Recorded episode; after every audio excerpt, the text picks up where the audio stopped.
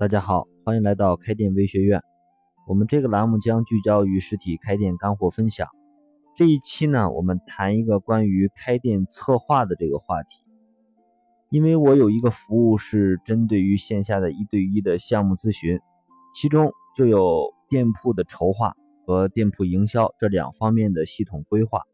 我们今天就聊一下整个策划案中其中的一点。也就是店铺的商业模式如何设计？简单来说呢，就是你怎么持续的赚到钱。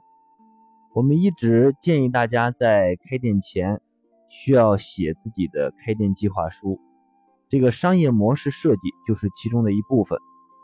呃，是需要在开店前就能够尽量想清楚的。关于写这个开店计划书，在我们的会员内部专门有两期分享。分别从这个定位细分客户、产品、渠道、如何获取种子用户、成本结构分析、你自己和团队的核心优势，以及开店进度表等等这些方面都做了系统的讲解和分析。其实呢，就是要先搞清楚四个问题：第一个是我的核心客户是谁；第二个是我的核心产品是什么。第三个是我的核心渠道在哪里？第四个是我的核心团队怎么搭建和激励？当你弄清楚这几点之后，接下来我们就可以进行下一步，来讨论设计自己的商业模式了。也就是要研究怎么样才能够把你提供的产品或者服务持续不断的卖出去，因为每个店所在的行业。和具体的情况是不同的。设计商业模式呢，其实也是一个系统，设计的方面非常多。我们今天就先从四个方面简单的分析一下。这个分别是我的卖货方式是什么，宣传如何准备，活动怎么策划，如何留住老客户，提升复购率。从以上四点来进行谈一下。各位老板呢，可以。借鉴一些其中的思路和经验，再根据自己的情况来调整设计。我们先谈第一点，我的卖货方式。这个卖货方式呢有很多，可以零售，可以批发、加盟、送货上门，也可以先体验满意之后再付款。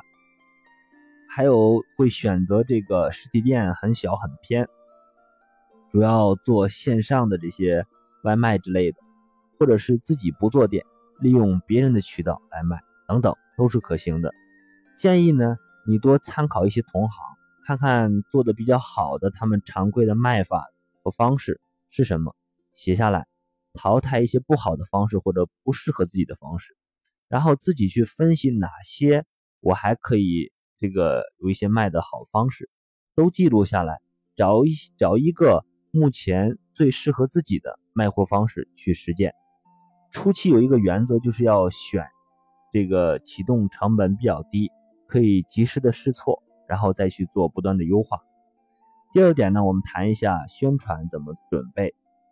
呃，开店肯定是需要做宣传的，那么这里面会包括线下的，比方说这个易拉宝的活动，做宣传页等等。但是呢，刚开始呢，不建议大家大范围的这种扫街。因为这种方式呢，实际的转化效果并不好，而且成本比较高。大家可以把这个重点放到线上的宣传。建议开店之前呢，先把自己的这个微信、微店等等这些虚拟的，可以先做好，准备一个这个老板工作用的微信号。因为店铺开业必定需要推出一些比较力度比较大的优惠活动。开业活动呢，呃，最主要的就是要把店铺的人气打造出来，还有就是要通过个人的微信号来留存这些新客户，要多引导客户关注你自己的微信。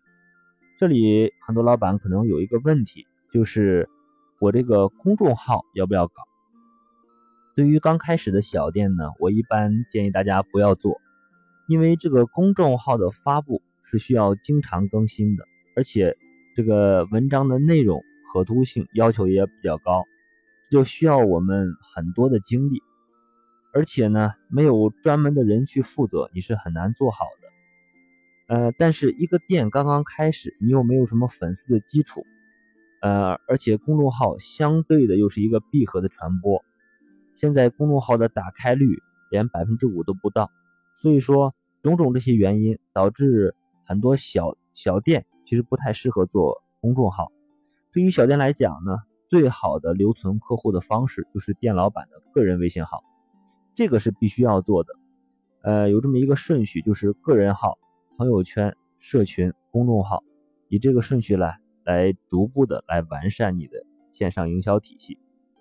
第三点呢是活动策划，做这个开业策划方案的时候，需要提前做出三个方面的活动策划，分别是开业前后用的、日常活动用的、节假日使用的。再往后来走的话，就是主要是总结之前的这些。做的活动的效果，看看哪种反馈数据比较好，就可以在这个基础上尝试去升级你这个活动。提醒大家呢，在这个做活动策划时，需要包括几个核心的点，呃，有这个客户感知到这个优惠是不是能够打动客户，还有就是能否让客户主动的转发或者是拼单。还有客户信息的留存怎么去留存？还有就是活动的盈利亏损的情况分析啊，人员的分工、活动预算等等。第四点呢，我们谈一下如何留住老客户和提升复购率。关于这个话题呢，我们有过几期专题的分享，各位可以在微学院知识店铺的首页来搜索“老客户”这三个关键词。然后查看复习一下。那么今天呢，我简单讲一下如何用营销推广的方法让老客户多次来购买。首先呢，就是要获得这个客户的联系方式。我们在日常的运营或者是活动策划的时候，要学会引导客户留下他的联系方式。其中呢，添加微信好友是比较优先的，其次是电话。和关注你店铺的公众号等等，而且呢，你要隔段时间准备一些诱饵来做一些促销活动，以免大家呢对你忘记。呃，建议设计活动时候要区别这个新客户和老客户，要给老客户更多的优惠和激励，这样呢就会刺激新客户来复购。面对新客户，活动这个主要的目的，我觉得是要吸引他们过来。需要让他们低成本的过来体验，对你店铺留下一个比较好的印象，只要下次需要他能够想到你就可以。面对老客户来设计活动的主要目的呢，就是要让他尽量的充值，接着购买，以后呢就是持续的消费。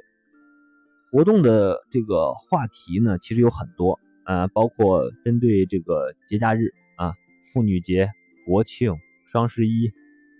或者是比方说周年庆、老客户的答谢等等，啊，这些都是比较不错的这个活动策划的话题。那么策划好之后呢，你就可以通过之前这个微信的积累，推送给这些目标客户，或者是在朋友圈去做裂变，进而达到一些营销的目的。关于这个如何在朋友圈和社群来做营销的这些话题。在我们的会员社群内部会有持续不断的专题的这个分享。